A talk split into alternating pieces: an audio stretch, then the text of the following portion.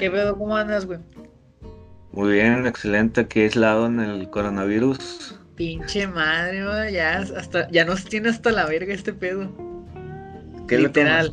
más- Lo que más te cala, güey. Mí, pues el puto cine, güey. Pinche Sí, cine, pues. también, güey. Ya, literal, o sea, este pedo está ya mal, güey. Ya.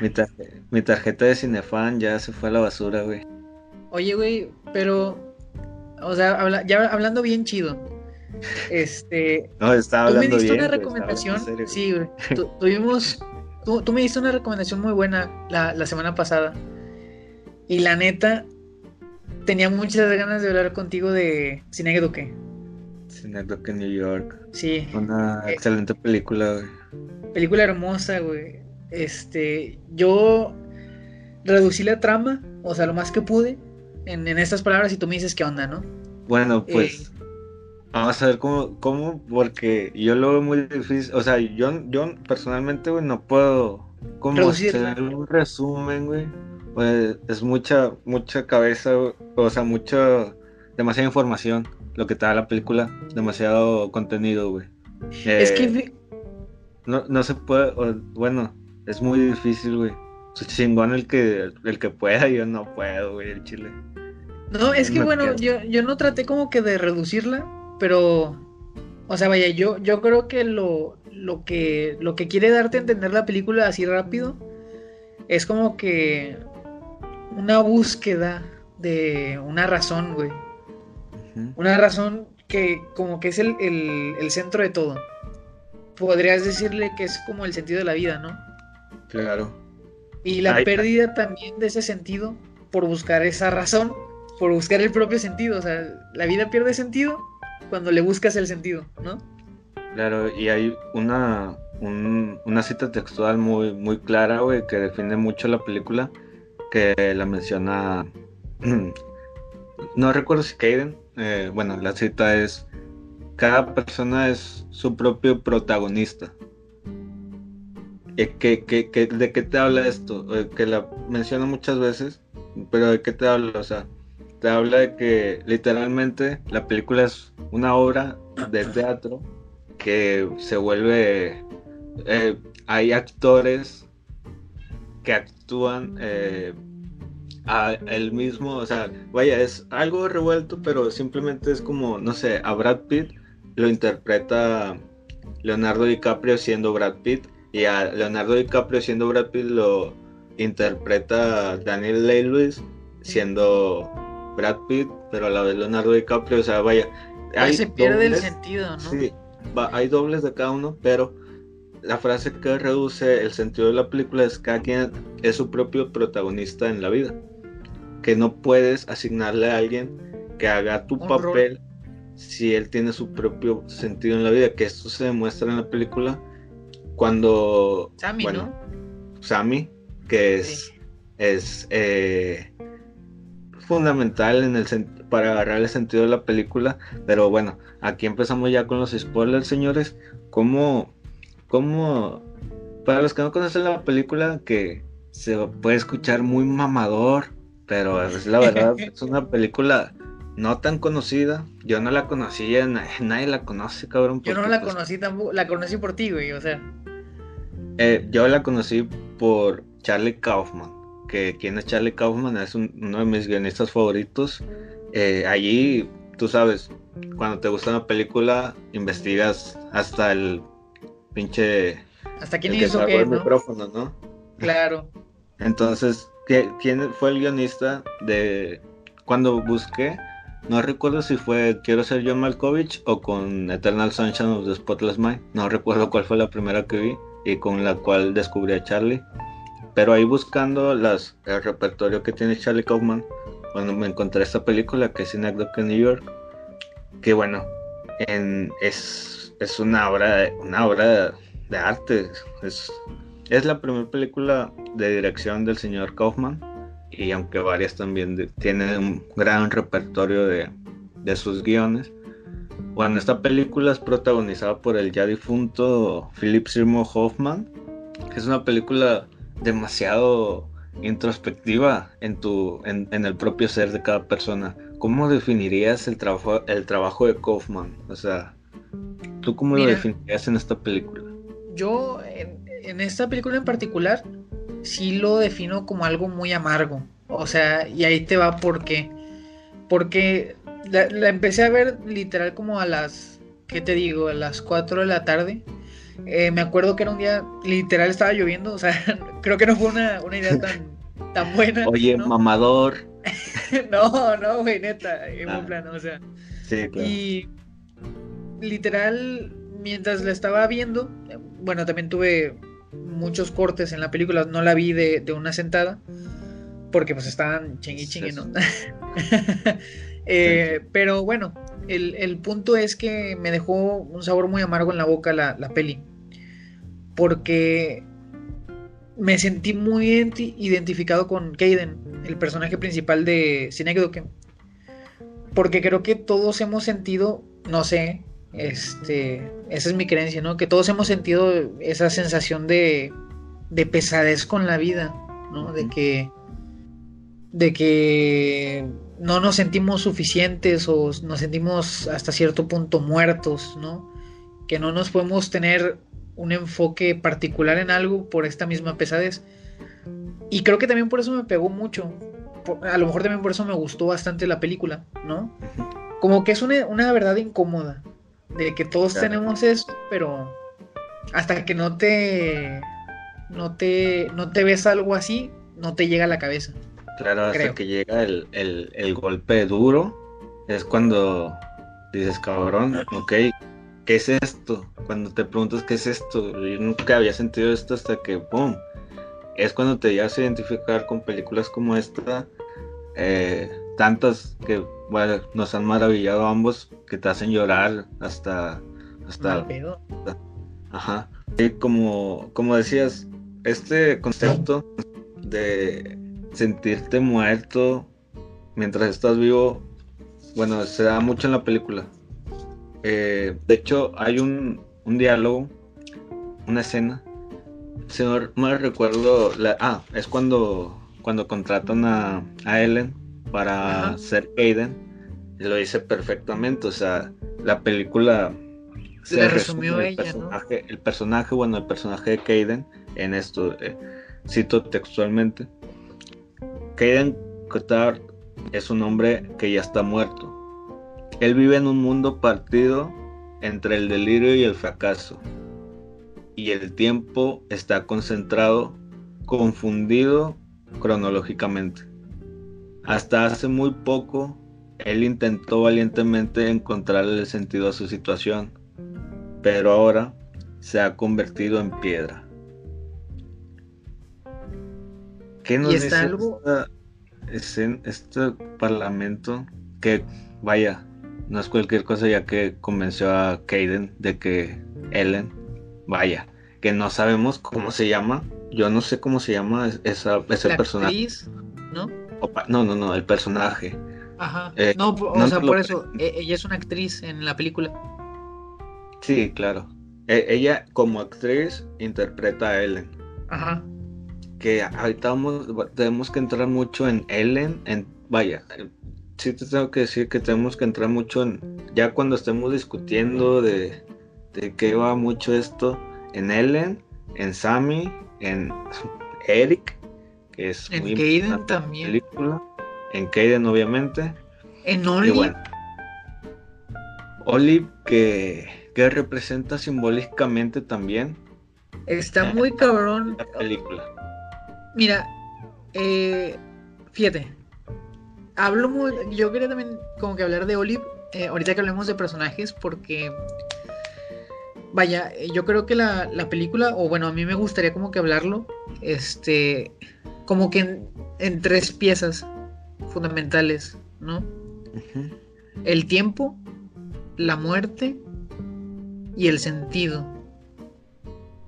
Y una de esas tres la representa Olive, de cierta forma yo creo que representa mucho el, tiempo.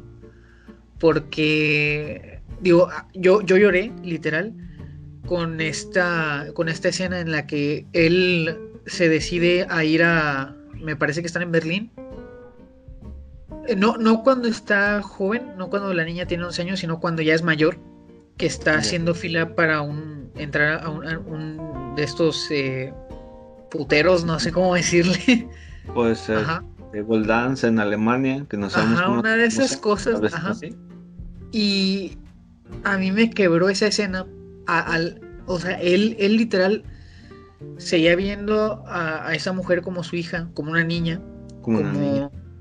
como, como si para él no hubiese tiempo entre, entre el tiempo, ajá, e- entre el momento en el que se fueron, su esposa y su hija, y en, y en el momento en el que está ahí. Y, y lo que más me dolió fue, fue la indiferencia de, de su, de su hija. Y esa indiferencia como que la, la sentí como si fuera, ¿sabes qué? Eh, el tiempo sí pasa, o sea, es- esto sí existe, tú eres el que está mal, ¿no? Claro. Una de las tantas patadas como que siento que le dan al, al- al personaje y la que a mí más me dolió personalmente. Sigue siendo este concepto de, de del hombre muerto que está vivo. Él no siente el tiempo por lo mismo, por lo mismo de que él ya no siente los días, ya no siente qué va pasando, solamente vive el recuerdo de lo que perdió, porque vaya, la película pierde desde el minuto Uno, para, para el minuto 13 ya había perdido a su familia, algo así, minuto 15. Entonces, desde el principio, la película golpea al protagonista de manera brutal. violenta. O sea, así, brutal, así, peor que una película de Tarantino, ¿no? O sea, o sea, es Más como real, o sea, Ajá, claro, más, más, más humana. ajá. que ya son cosas que realmente pasan y que cómo reacciona un a, alguien al, al tener estas estas situaciones, ¿no? Que son muy de la vida diaria. Este, también como te estaba diciendo, carnal, a mí me, me llama mucho la atención cómo uno puede verlas. O, o- o sea, vaya, el tiempo es una, es una de las piedras, ¿no? De la película. Pero aparte de, de verla como del hombre muerto, también me saca mucho de onda que vemos también como que la perspectiva de- del miedo hacia que el tiempo avance. O sea, yo, yo lo vi con Kaden porque el vato como que tenía miedo, güey, de morir. Ya ves que se iba a checar a cada rato eh, con, los, con los doctores. Y fue a varios dentro de las primeras partes de la película. Te muestran que inclusive le empiezan a fallar las cosas del cuerpo y todo eso. Y es como que... No, no sé, me, me- me causa cierto conflicto eso. Y ese mismo miedo a, a que a que el tiempo se acabe, como que lo inspira a, a crear la, la obra, ¿no? A lo mejor como para que el tiempo deje de tener sentido y con la obra pues lo puedan recordar y eso. Claro. Y me... Ajá. Sigue, sigue. No, no, no, y me, me deja mucho la, la pregunta, ¿no? Al, al momento de, de pensar mucho en eso, de ¿el tiempo nos cambia o siempre somos lo mismo en, en la vida? O sea, desde que nacemos hasta que nos morimos, ¿seremos siempre lo mismo? ¿Valdrá la pena vivir más o menos? No sé, como que te bombardea con eso, con esas ideas y, y no sé, o sea, Es, mu- es, algo es muy- muy fuerte, o sea, Ajá, muy- demasiado fuerte y entra en, en la persona misma que somos nosotros. De hecho, hay un punto de quiebre donde, como dices, Kaden deja de, de sentir ese miedo. Y de hecho lo demuestra diciendo, bueno, es como un impacto y Ajá. después lo demuestra diciéndole a sus actores. El impacto que te digo es cuando Kaden ve a su hija tatuada en la revista que, que es la primera vez que él viaja a Alemania, que ve a, a Olive tatuada, entonces él toma un... e- Es el impacto tal para él que viaja hasta Alemania a ver a su hija y se encuentra con María, que María también... eh, María es el villano. María es el villano. María, la María me cagaba, o- o- literal, o sea, Es que no, güey, es que María es una hija de puta, güey. María es el villano de la película. yo creo que fue la que influye desde el principio en, en, en, en, ¿cómo se en Adele, porque es esta influencia que creo yo son pareja, porque pues hasta, fue pareja de Olive, hasta fue amante de Olive, o sea, eso me dio un chingo de, de asco, güey, o sea, asco, güey. No sé, como que hay ciertas cosas que o sea, uno debe tener la cabeza fría para, para las cosas, ¿no? Y vaya, tú lo puedes ver inclusive en, el, en el, en el, en, los momentos finales de Olive, pues porque muere, ¿no? Eh, spoiler. que bueno, en paréntesis, estamos tomando el podcast para las personas que tal vez ya la vieron, porque estamos ya hablando dentro de de la filosofía de esta película, entrando a, al porqué de las cosas. Si no la vieron, vayan a verla. Y luego vienen al podcast, así como dicen los YouTube. claro. no, no, y aparte la, idea es la idea es estar hablando de, lo que pasó en la película, no tanto de explicarla, ¿no? Esto no es, sí, claro, esto no es un review de la película o desde qué pensamos o más que nada de, de ciertas cosas que, dentro de la película, el, sentido de la película. Esto es, nuestro... Es, es, nuestro soliloquio, hace cuenta, o sea, estamos aquí solos hablándole a una cámara, ¿no? Literal. Locos, ¿no? Hasta decir ya no. Pero bueno. Por una película así. Ándale, literal. Este, por esta película tan preciosa. Pero, bueno, retomando un poquito el, tema de, de Olive. ah, claro. Eh, ella misma lo... Eh, eh, o, sea, e, ella misma lo dice, ¿no? Al momento de estar recordando el poco inglés que, le quedaba en la cabeza, recuerda las cosas que hacía con su padre y esos recuerdos para mí no, no, eran, no eran recuerdos feos. O sea, Y, lo, que, lo que me dio también mucho dolor de, esa escena, de, de, ese, de, esa, de esa parte de la historia, es que tú ves que, que Olive sí fue manipulada. O sea, literal. Literal. terminó triste, terminó triste y, mal por la culpa de, María. por la culpa de las ideas nuevas, de las ideas. Este, ¿me explico? De la persona que le cambió la vida, que según ella la persona que le cambió la vida, que puso en contra a su papá. Que bueno, aquí vamos a tener también una teoría de cuáles son las últimas palabras de, de, de Olive, perdón, que son de que le, menciona a Kaden que le admita que las dejó por su homosexualidad, que es una homosexualidad incierta, que se entra en debate si Eric, su supuesto amante, existe o no existe. Después vamos a entrar en esto. Bueno, mi punto de vista es, eh, ¿qué pedo, güey? ¿Qué pedo con María? El problema empieza cuando... ¿Quién es María? María, para empezar, era la amante de de que no me digas que no, cabrón. No lo muestran eh, específicamente, pero es obvio, es evidente. Y esto pasa cuando Olive tiene cuatro años.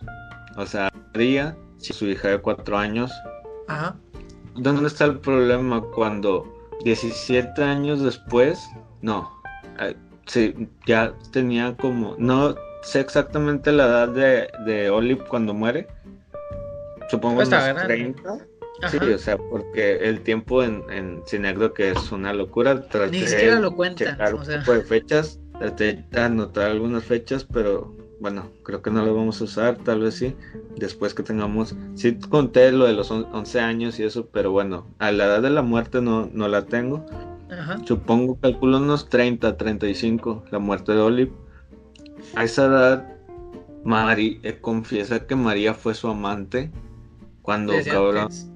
Desde antes, obviamente. Y, cabrón, cuando a Olive la tatuaron a los casi 11 años. Que hasta lo dice, casi 11 años lo dice María cuando lo va a ver Kaden.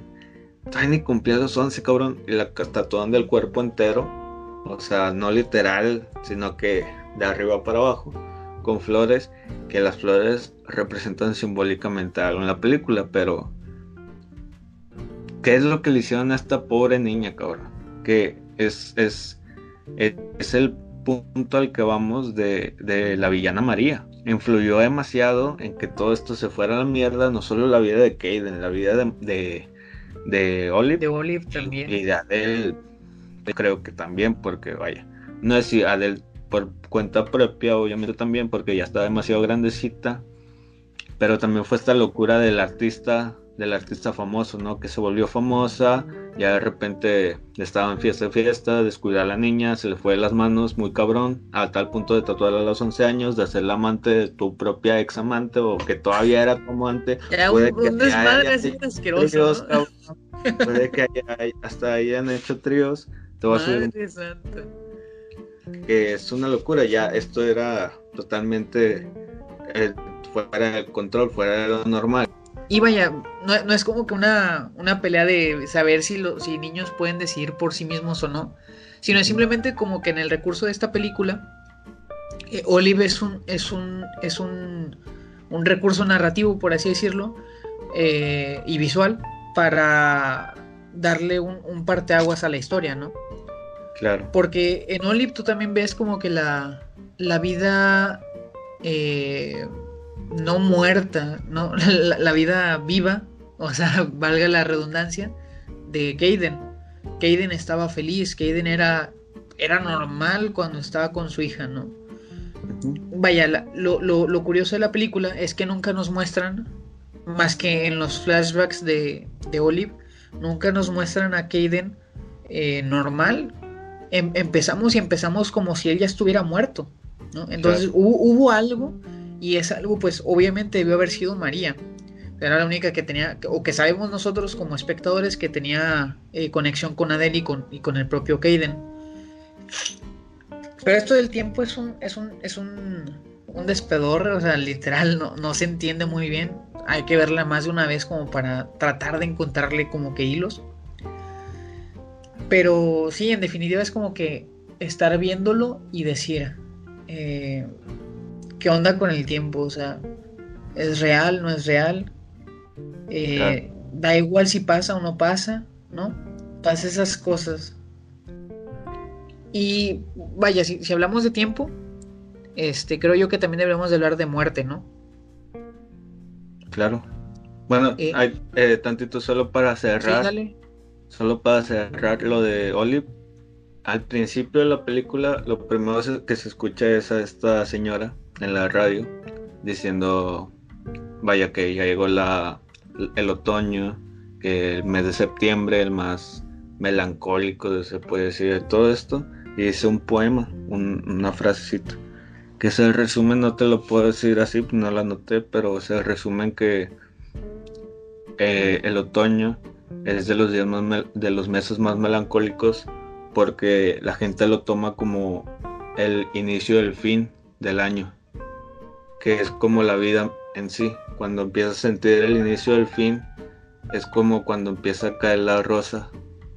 Las rosas, las plantas de, las, de los árboles, de las plantas estas, los pétalos, que quieras, así se representa simbólicamente. Así lo dice ella en el poema. y cuando vemos esto, sí, las flores. Y cuando vemos esto, cuando muere con su sus tatuajes se le cae un pétalo. Esto representa el principio del fin de la vida de Kaden. Vaya, como decía, uno de los, más que nada los golpes donde más pega es con Oli la primera vez que la ve tatuada y la vez que la ve muerta. Bueno, la vez que la ve muerta se representa simbológicamente también en la película con esta rosa que significa que ya es el principio del fin, que ya se acabó parte, o vaya, lo más importante que tenía Kaden en su vida, ¿no? Porque, bueno, esta simbología es así como yo la percibí, porque pues hasta el principio nos dicen esto, esta, este poema, que literal nos dice cuando cae una rosa, guay, un pétalo, una flor, entonces yo así lo tomé pero bueno, también digo, yo creo que sí es lo más importante, ya que esto tiene una hija con, con, con Hazel. Y, o sea, no, no, no, es con, con Claire. Con, la, con la segunda esposa, ¿no? Hazel es como que la tercera esposa no oficial. Acá, ajá, su amor de verdad, supongo yo. Eso me dolió. Claro, güey. Está muy, muy, muy claro que otra simbología es la de la de Hazel y su casa incendiándose. Pero bueno, eh, ahorita más adelante vamos a hablar de eso. Yo no le entendía eso. Estaría, sí estaría chido hablarlo, digo, más adelante. Y ahorita como que yo también me quiero enfocar en, en, digo, en la muerte. Porque cuando estaba viendo la película, digo, de las pocas cosas que entendí, ¿no? Era más que como que la muerte era como que la mejor amiga de Kaden, ¿no? Porque literal a cada rato, a cada rato, güey, él veía morir, él vio morir a su papá, a su mamá, a su hija, a su... Bueno, a, Adel, no se murió. No, sí murió. Sí, murió. Sí, sí murió. Este, vio morir también a, a, Hazel, que esa fue como que la cosa más, más cabrona. Este, y literal, o sea, su vida se vio plagada literal, eh, de muertes, ¿no? Y él anhelando o, viendo ya literal su propia muerte. Eh, y también como que de, forma, o sea, eso es de, forma explícita y de forma implícita, él también estaba viendo como que la muerte de, su vida, ¿no? La muerte de su hija y de su esposa cuando se van a Berlín, porque literal no las volvió a ver, o no como él las recordaba. Y como que este, esta obsesión que se le hizo de, muerte fue también lo que le hizo perder el, miedo a morir, ¿no? Porque como que decía, no, pues es que este pedo ya, no nada más de que sea normal, sino que es lo que es, o sea, es, mi vida, ¿no? Literal, mi vida es la muerte. Así como que lo sentí yo en, esos eh, pedazos de la película, ¿no? Cuando, cuando va con, con su esposa, cuando ve las muertes de cada persona y ve morir a sus actores también. Exacto, o sea, literal, es que literal ve morir él. Él es la persona, digamos, la, última persona que, ve morir a todas. Hasta cierto punto tú puedes hacer la analogía como que de que él es la muerte, ¿no? Claro. Viendo todo. Así, así de simple. Y, eh, él creó su propio Nueva York dentro del teatro, que ya era monótono, porque todos sus actores vivían dentro de ahí entonces, pues él lo creó y él vio cómo se terminó todo sin, sin nadie, ¿no?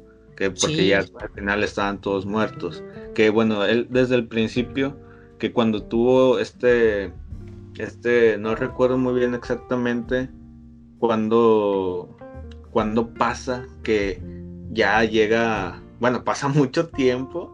Pero obviamente en la película te muestra una escena y ya después lo ves viejo, ¿no? Está este tiempo muy, muy loco en que por si llegan a no entenderla, no se preocupen, es, es, normal.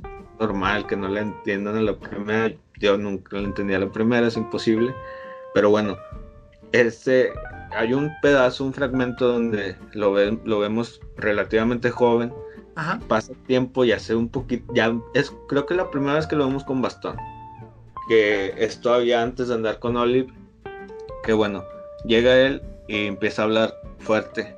Así por primera vez yo lo veo alzando la voz y llega diciendo, ya para plantear la obra, quiero la verdad brutal.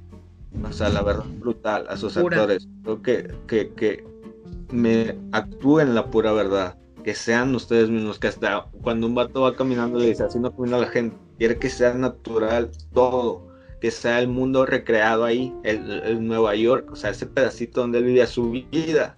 Que sea lo que es, ¿no? Ajá.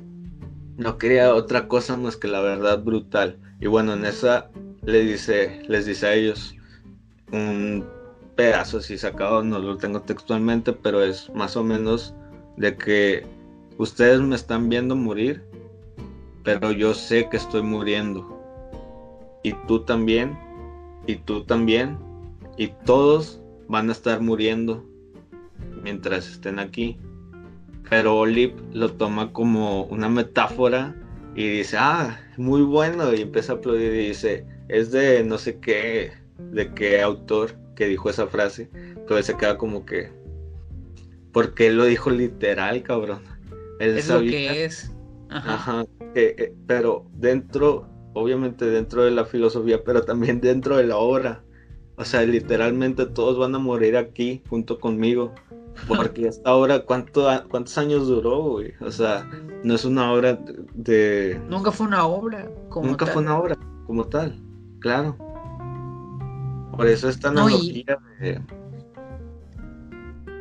Yo, yo creo que cuando... Yo, perdón. yo, yo creo que cuando inició... Yo creo que cuando inició esto de... O sea, cuando la obra se empezó a hacer masiva, literal, fue cuando también uno comienza a cuando uno comienza a literal ver que Kaden deja de existir y empieza como que a ver dentro de él todas estas personas, ¿no? Cuando su vida comienza a ser la vida de los demás. Cuando ya no existe como que la diferencia entre Kaden y, el. No me acuerdo cómo se llamaba el, el, Nueva York de él. Tenía otro nombre. Este. Bueno, que nunca tuvo nombre. Ajá, bueno, e, e, esa madre, ¿no? E, esa obra inconclusa este, cuando se, cuando se metió con él, ahí deja de ser él mismo y comienza a ser todos los demás, ¿no? Porque hasta lo vemos hacer como personajes. E, él, empieza a ser Ellen. Él. Hay una escena en la película, esa no la entendí. Quiero ver también qué, entendiste tú, güey. Eh, que es, creo que está en un avión, creo que es cuando va para Berlín, está leyendo el libro de la psicóloga esta. Eh, y él, él, él la ve literal pero la ve como que muy, muy romántica, ¿no? Que le enseña la pierna y este pedo. Pero yo, yo creo que él como que ya también estaba empezando a... A, a, a, a, decir, es que esta persona también puedo ser yo, ¿no? Y por eso la ve. Y la, niña también que, quería hacer el picnic, que creo que era Ellen, la madre de, esa niña, o sea, ya como que se empieza a hacer una, un, cagadero en la cabeza de, de Kaden. Ajá. Claro, eso ya es un cagadero, güey. O sea, pero vaya, tiene su explicación, o no sabemos exactamente, pero la interpretación es personal de cada quien. Esto se interpreta como el libro. Estos libros que él lee se interpretan como el, el, cómo va pasando su vida y cuáles son sus vaya, este libro va redactando o narrando cómo es que va viviendo y cómo es que es la solución a cada problema que va presentando según él. Según esta señora es la, la, voz de la solución. Y en el avión no recuerdo exactamente qué le dice, pero es simplemente eso también, de que si no me recuerdo, ah, eh, es algo así como da a entender algo de, lo que va a hacer en el viaje, ¿no? De... Eh, eso de la pierna no, lo entendí tampoco, pero es como ya su imaginación, ya como que más zafado. Pero eso que mencionabas de, de cómo Kaden se va perdiendo en quién es realmente al ver todas las personas es fundamental en la película, o sea, es, como el, el, punto clave de la película, el punto para entenderla la película, de cómo eh, esta línea, esta pequeña línea se va borrando entre el verdadero Kaden de qué es y lo que está pasando ahí. O sea, ya, ya no es quién es, simplemente está como hay demasiados actores representándose y representando una cosa. A esos mismos actores. Ajá, esos mismos actores. ya se va todo saliendo a la verga. Entonces ya no hay como que una, mm, una realidad propia. O sea, una una realidad fija, porque va cambiando todo. De hecho, Sammy fue el primero que rompió esa, esa, esa pequeña como brecha, ¿no? Esa brecha de nuevo.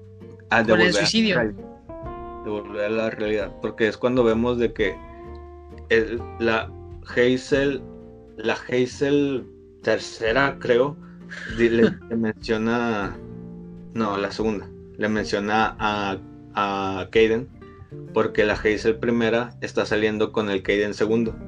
Y con Sammy. Ajá, con Sammy.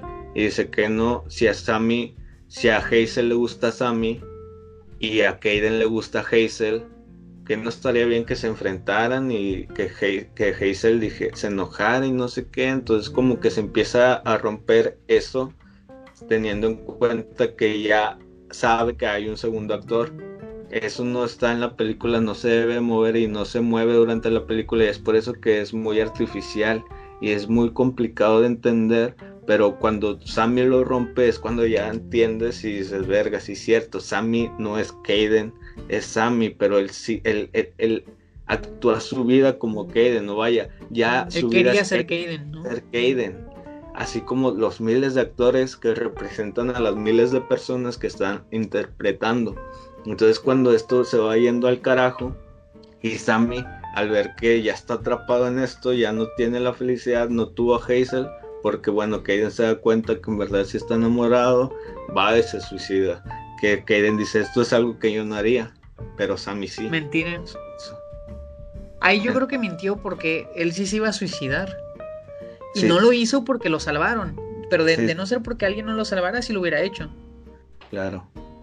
Claro, también, o sea, pero eso también tiene explicación, pero no recuerdo cuál era.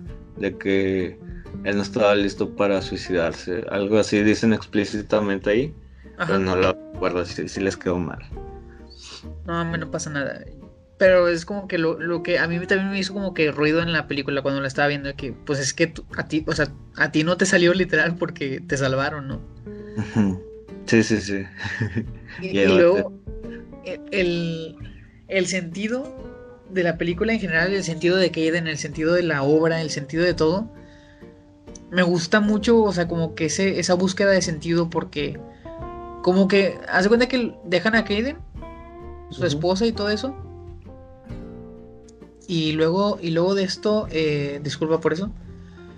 Eh, luego de eso, eh, este hombre pues le llega la, beca a MacArthur, ¿no? Le tiene dinero para gastar a lo, a lo desgraciado, literal y hace esta obra. Yo creo que como que la hace como para poder...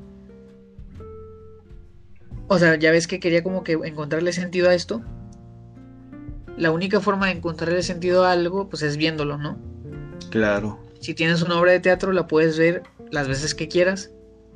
Y vas a decir, ah, este pedo, o sea, desde aquí viene todo, o por esto me equivoqué, o por esto no me equivoqué. Y, tú ves la falta de sentido de Kaden desde el, desde el momento que, no sabe coquetear, ¿no? Desde que Hazel tiene que decirle qué hacer para coquetear, desde que Hazel tiene que... Me explico. y, ahí tú, bueno, ahí yo lo entendí muy cabrón. O sea, ahí como que esas partes, las partes que él, que él tiene con Hazel a solas, es en la casa en llamas ya de viejos y antes cuando apenas lo iban a hacer pero que no lo hicieron, me, me atraparon bastante porque como que ahí empecé a entender que Kaden no, no es un hombre débil, ni es un mal padre, ni un mal esposo. Para mí, al, ver eso, es como que entendí que era una persona tratando de encontrar algo que no sabe si existe o no. Algo que te causa frustración, ¿no? Y una persona con, tanta frustración de, estar buscando y no encontrar nada, pues se empieza a ver así, como Kaden, ¿no? cansado, cansado de todo. Y por eso yo creo que de ahí también nació el, como que el amor de, de Hazel, porque pues ella le, liberaba el peso, ¿no? Le decía, mira, no, tú no te preocupes por, por qué hacer o qué no hacer, tú haz lo que yo diga y, y se hace, ¿no? Así lo sentí yo y ahí dije, no, no manches, o sea, es, es más complicado. Eh, esto es lo que pasa si buscas el sentido a la vida, ¿no? Literal. O sea, terminas acabado. porque es algo complejo. Es algo casi imposible. Ajá. Cada quien, cada quien tiene su propio sentido de la vida. No sé, o sea, no hay palabras para describir esto. Para describir el sentido de la vida. Es algo más complicado de lo que es. Más complicado que una película. Que si nosotros nos podemos hablar aquí del sentido de la vida. Vamos a agarrar unas cuatro horas. nunca vamos a acabar. Y vamos a terminar como Kaden, güey. Chale, Claro, sí, o sea. Y, luego como que aquí, aquí lo vemos ya, o sea, vaya, la, idea esa de, no, pues ver como una película, ¿no? De, esto para ver si encuentro el sentido. Pero pues ya como lo, estuvimos diciendo en, la, a lo largo de, de, nuestro, de nuestra plática, pues no jaló. No, no, no jaló porque pues no puedes replicar la vida, güey. ¿No?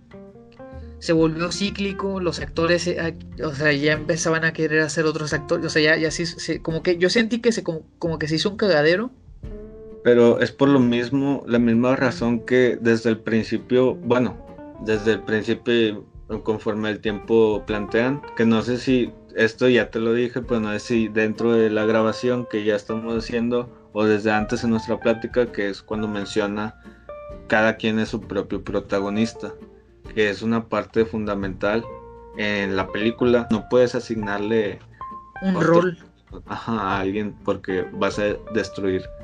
Simplemente para encontrarle sentido a la vida, no puedes estar jugando con personas para una chiflazón tuya, cabrón, para encontrar la vida. Es más complicado de lo que es.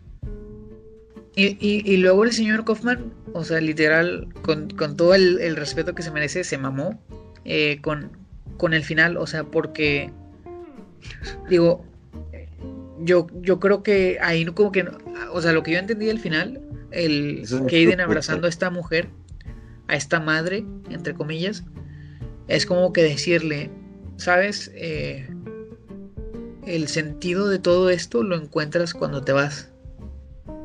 ¿No? El sentido no tiene sentido hasta que ya no estás aquí, ¿no? Y está bien profundo porque luego como que te da a entender que a lo mejor, vaya, en la visión de, del señor Kaufman y en la visión en general como que de, de la película en sí, de Kaden, existe algo más fuera de esto, ¿no? De esta obra. Y el sentido de la obra existe cuando deja de, cuando se acaba, ¿no? Cuando a lo mejor la puedes eh, sentir o ver de alguna otra forma, no sé. eso fue como que lo que lo que también me quedé como que muy muy muy pendejo al final.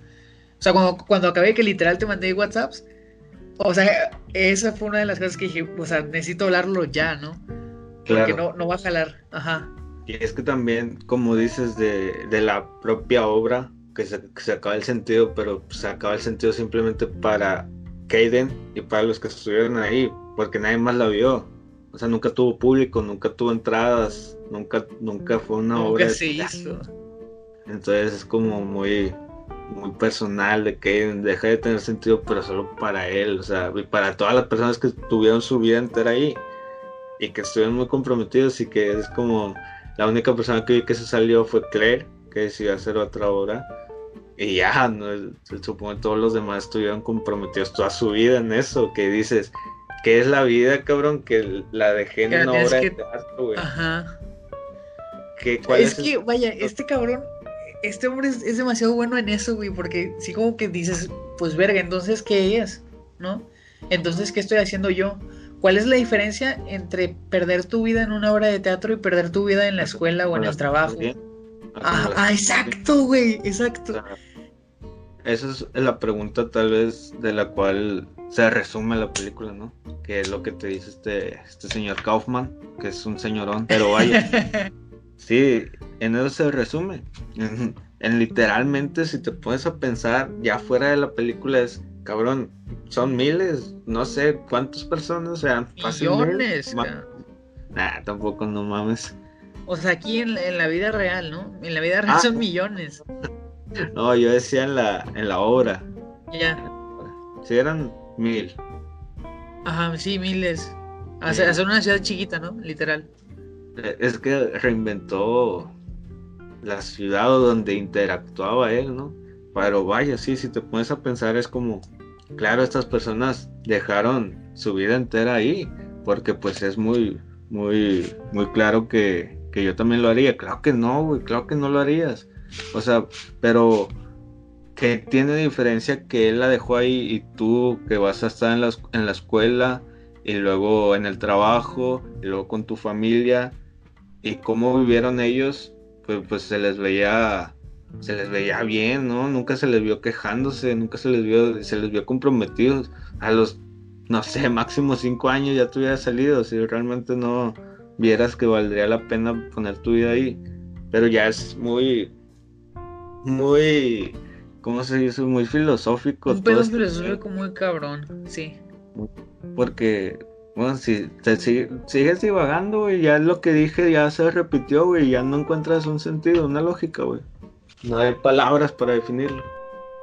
Bueno, y también, güey, yo, yo creo que el, bueno, la, parte, también una de las partes que me hizo llorar o que me hizo como que pensar mucho fue el funeral de Sammy. Y, güey. El, el, ese monólogo que se avienta el cura, este, si lo piensas, y de hecho, pues aquí, aquí les va, este, nuestra, o bueno, mi primer recomendación, este, del libro, para todos, también para mi compadre Manuel, este, porque estuve leyendo eh, meditaciones de Marco Aurelio antes de, ver la película, obviamente.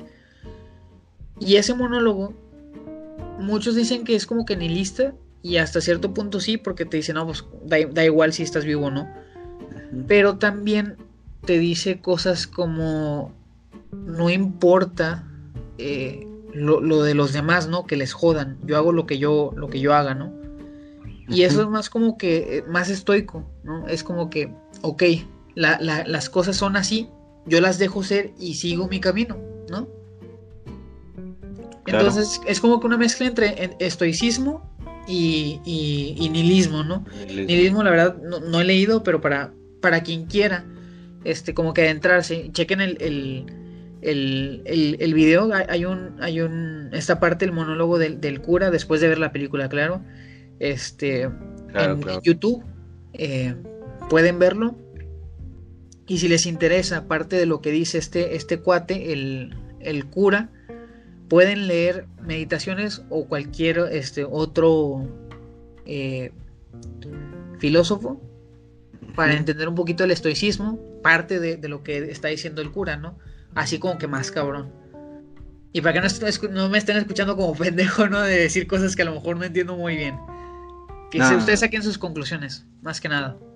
Claro, y para la gente que dice, ay, qué pereza esta película, no, hay como que no. Bueno, yo lo que hago para, para, para clavar a mis compas para que la vean. y yo sí, sí, recomiendo que vean el discurso antes de la película, porque no te va a spoilear nada y te vas a quedar muy cabra, güey. O sea, yo, yo, como he enganchado a varias gente a que la vea, porque casi nadie la ve.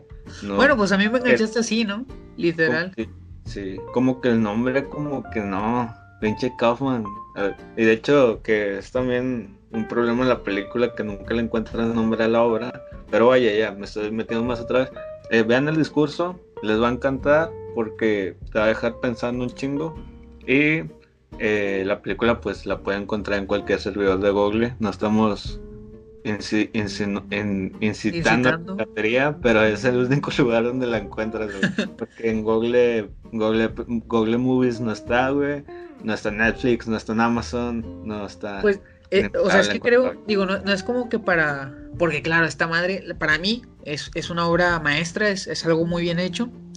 Claro pero no es como que para demeritar la peli, pero creo que le fue muy mal en taquilla, que nadie ah, la quiso. No, de hecho, eh, tiene eh, este, esta, ¿cómo, te diré? Esta característica o, ¿cómo te diré, güey? Como, es como un punto en la línea del tiempo de las películas, güey, donde en esta película, de hecho es un dato interesante, güey, es donde las compañías de, de cine dejan de darle grandes presupuestos a proyectos como el de Kaufman. ¿Me explico? Madres, neta. De hecho, es un dato muy interesante. Fue las últimas películas, no sé si exactamente la última, güey. Qué mal pedo. Estos presupuestos gigantes, porque se gastó un chingo de dinero, güey, en hacer esta película, obviamente. Desde, aquí es como fue un fracaso en taquilla, güey. Pero un eh, fracaso total, güey. Salió en el 2008, ¿verdad? 2008. 2008. 2008 entonces fue el, el, declive de nosotros como, como, espectadores, ¿no? Cuando ya empezamos a pedir mugrero. sí. Y fíjate. o que nos dieron, pero. No, y fíjate, fíjate, fíjate, fíjate. Ay, perdón que te interrumpa, pero no mames, o sea, tiene cierto sentido. Porque ¿qué otra película salió en el 2008 y fue bien taquillera? Ah, Piénsalo, ganó un Oscar. Bueno, 2008, güey no sé, si me dice el director. Es un murciélago y un payaso. Ok, Batman, güey, pero. Batman, Batman el Caballero de la Noche. una película super taquillera, güey. También salió en el 2008.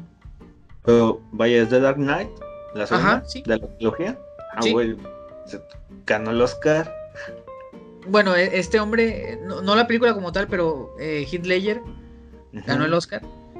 Ah, ok, Y a, y a ya. lo que voy es Ahí. como que a lo mejor, a lo mejor. Bueno, bueno, bueno, bueno, que aquí sí te voy a partir tu madre porque The Dark Knight, Bueno, The Dark Knight no es una película de superhéroes solamente, güey. Bueno, Dark Knight sí tiene profundidad, güey. Muy cabrona en el tema, güey.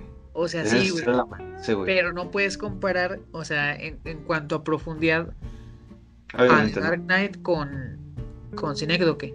Obviamente no, pero como película eh, están, güey. O sea, como película eh, no es mala, cabrón. Se Y- lo merece, güey. No, pero y, y aparte como que, vaya, estás viendo que en el 2008 creo que tam- también salió Iron Man, ¿no? Creo. Fue el Pues, principio de los Vengadores. Salió Iron Man y salió Batman y las dos y, la- y las dos ganaron un chingo de dinero.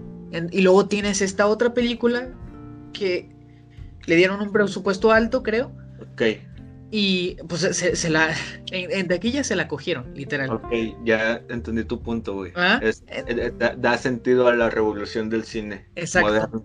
Exacto. que estos grandes presupuestos que se otorgan, que se puede dar mucho sentido que pueden haber comparado que le di la misma cantidad de Iron Man, le, le- le di la misma cantidad de Cinecdoche que güey. este cabrón me dio así de taquilla. Creo que me quitó tanto de taquilla, güey, de, de dinero, de presupuesto, güey, que fueron puras pérdidas. Y quedé como pues, pendejo. Obviamente se les van a dar a estos cabrones, pero no es culpa de ellos, güey, es culpa de Exacto. nosotros. Fue culpa de nosotros, de mí que yo tenía ocho años, güey.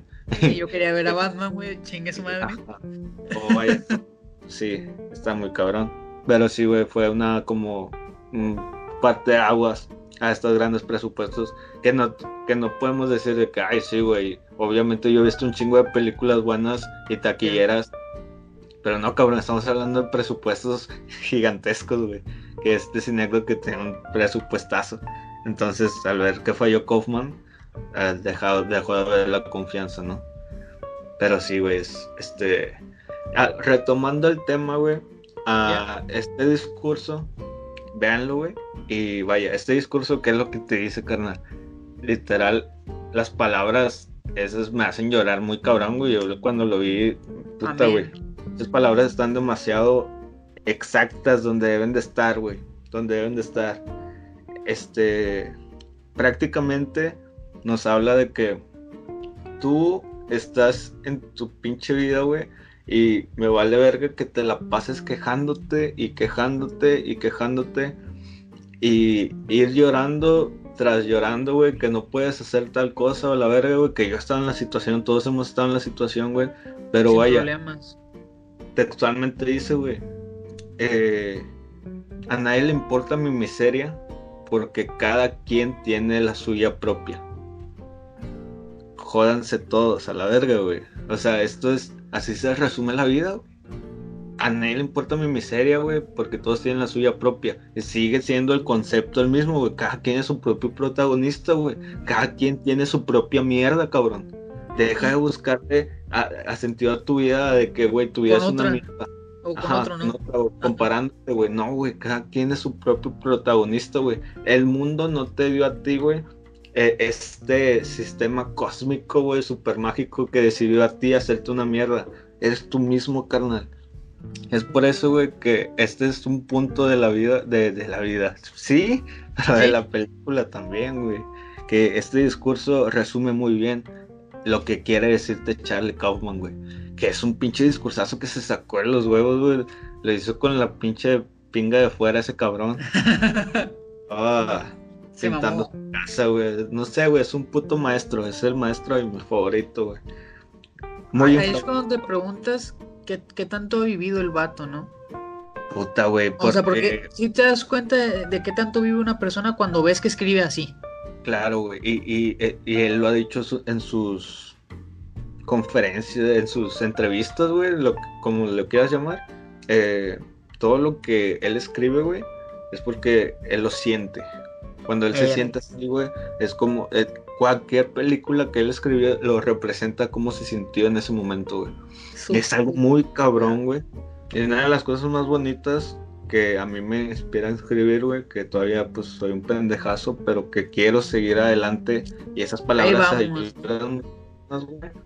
Claro, ahí vamos, ahí vamos, ahí después para que nos sigan la racita, la racita que si no, si ven que puedo decir mucho la R, no se burlen porque tengo el paladar, güey.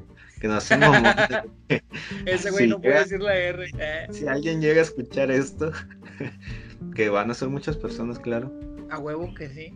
Unas tres. No se burlen, no se burlen, gente. Eh, lo que digo, güey, era. ¿Qué está diciendo, güey? Eh, estábamos hablando de la. Del punto de la vida de cine. Vaya, eh, esto que dice Kaufman, güey, es muy importante. Lo que siente, ¿no? Al, escribir. Tú no escribas para que. Para que. Para gustar a los demás, o sea, para. Para hacer algo, una fórmula, lo que sea. Tú escribe lo que sientes, lo que sale de tu cabeza. Tú escribe, escribe desnudo, güey. Escribe, no, no que te quites la ropa, quítate la piel. Quítate la piel, güey, y escribe desnudo. Con lo que piensas, güey, con lo que eres. Es el alma, ¿no? Pero vaya, no importa lo que escribas, güey. Siempre va a haber alguien detrás de la pantalla escuchándote e identificándote con tu mierda, güey.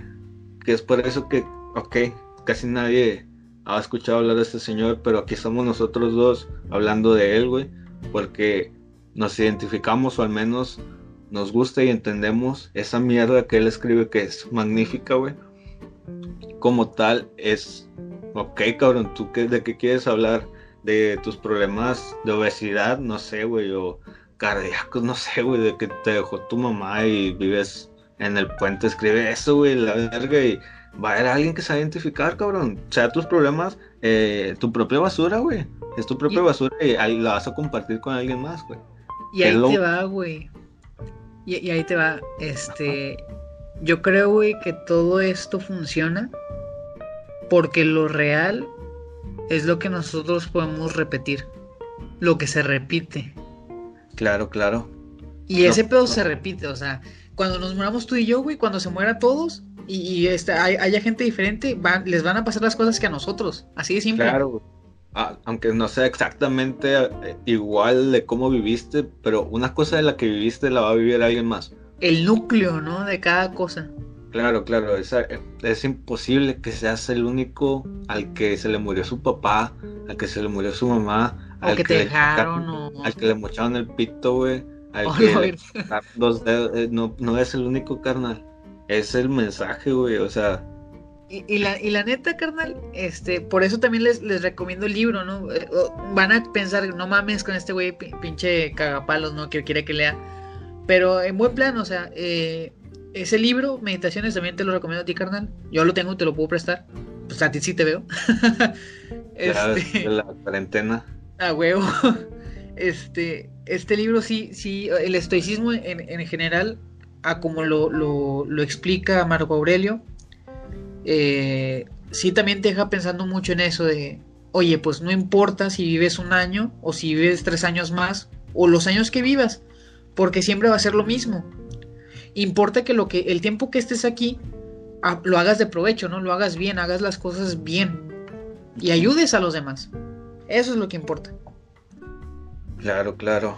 La vida es la vida es lo que pasa mientras que te vas muriendo, hermano. Precioso pensamiento, carnal. Bonito como para andar cerrando este pedo. Sacado de mi compa Sabino, Un saludazo. A huevo. Un saludo para el Sabino. Este, que ojalá cuando nos hagamos famosos, carnal, eh, nos devuelva el saludo, que muy bonito. La neta.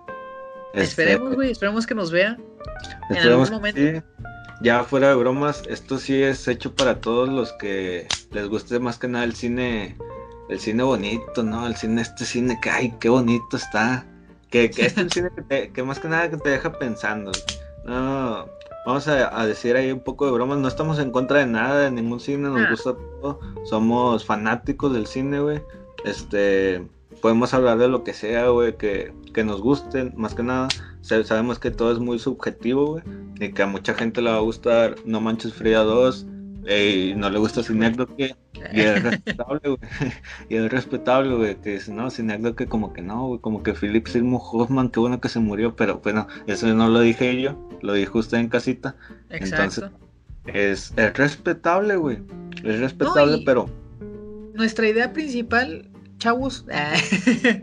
no, no, no. Para la chaviza, ¿no? para la chaviza, ¿no? No, nuestra idea principal es, es básicamente esa, o sea, es, es estar...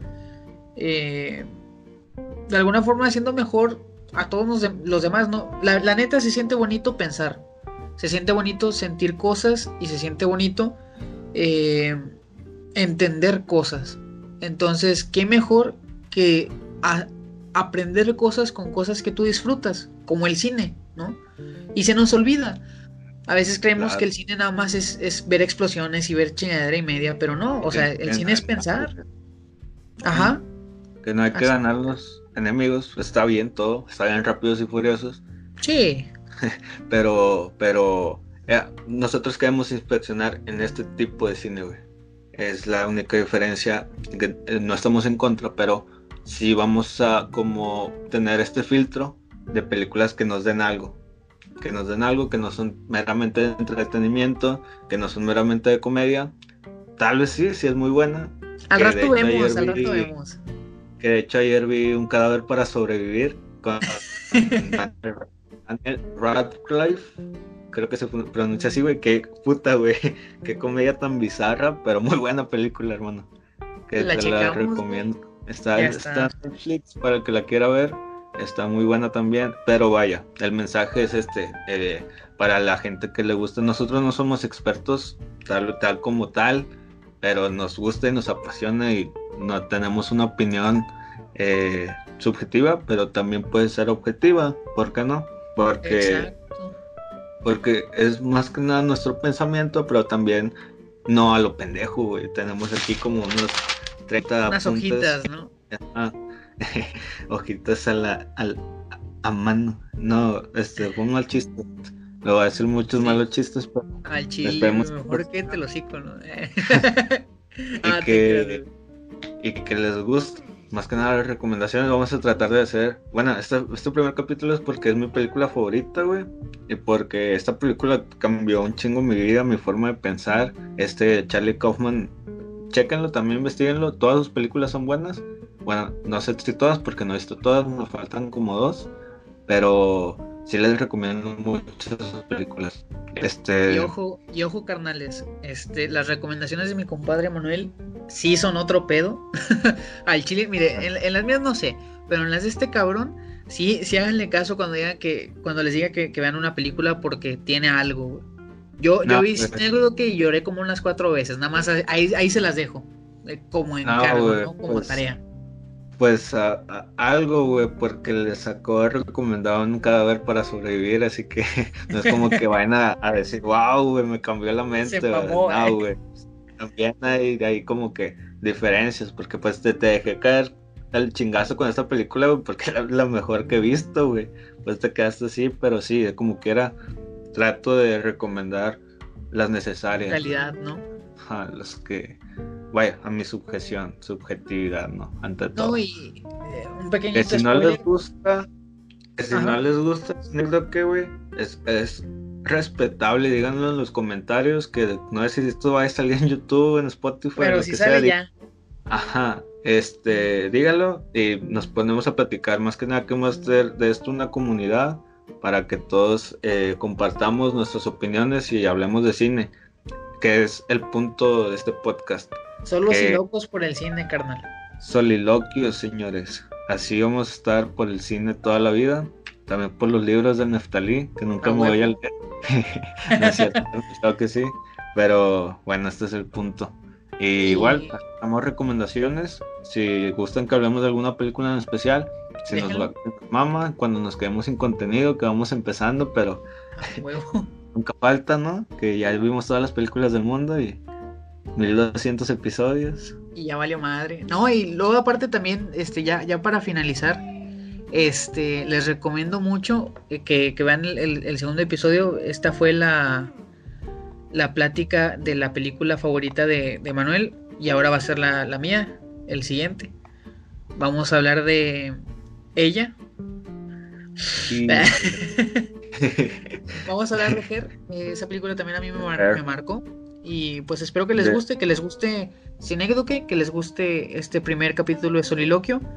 Y pues los esperamos para el siguiente. Hair con Joaquin Phoenix, que ahorita está en auge. Está como Chulado. Que, es un actorazo. Pero bueno, este, espero que les haya gustado a toda la gente. Este es el, el episodio piloto. Espero que todo haya salido bien, que les haya gustado. Hay uno que otro chiste medio malillo, ¿no? Este, al principio Fallas técnicas, pero pues no pasa nada, lo arreglamos en la marcha. Viendo el clima, pero bueno, eh, espero les haya gustado y nos veremos pronto. Va a ser semanal esto, así que espérenlo en casita. Esto tal vez salga de, estamos en el 2020, no sabemos si vamos a morir por el coronavirus, pero si no sale este año, sale hasta lo que hay internet. Porque nos vemos allá cuando, cuando nos encontremos con, con el universo, ¿no? ah, chinga, ¿cómo está eso, güey? Para no meternos en, pedos, ¿no? ahí la dejamos. Y ahí muere. No, pero bueno, eh, ya ustedes saben, carnales, este, esperemos que de, los dos que, les haya gustado. Y pues nos vemos en el siguiente capítulo. Eh, vean el cine, vean Cinegroque. Eh, y pues nos estamos viendo, ¿no? Otra recomendación, no vayan al cine, está cerrado. Ah, bueno. bueno, ahora sí, ya, nos vemos ya más, ya no más chistes malos, espérenlo la otra semana. Ya quedó, carnales. Eh, sí. Cuídense mucho. So